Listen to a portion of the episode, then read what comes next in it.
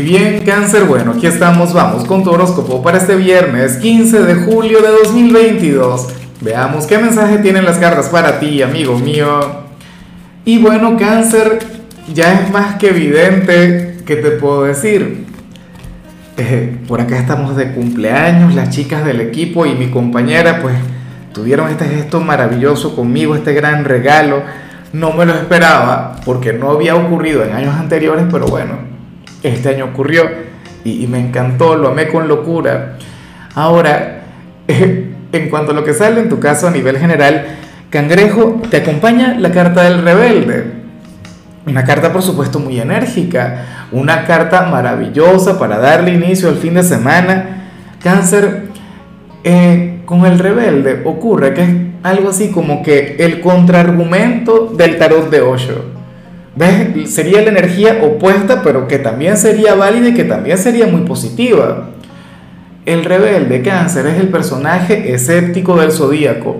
O sea, tú serás aquel quien hoy a lo mejor, hoy no crees en el destino, hoy no crees en el universo, bueno, hoy no crees en la suerte, pero vas a creer en una fuerza mucho más grande, en una fuerza mucho más poderosa, vas a creer en tu magia, en tu luz a nivel interior lo cual por supuesto es muy bonito, lo cual por supuesto yo celebro contigo.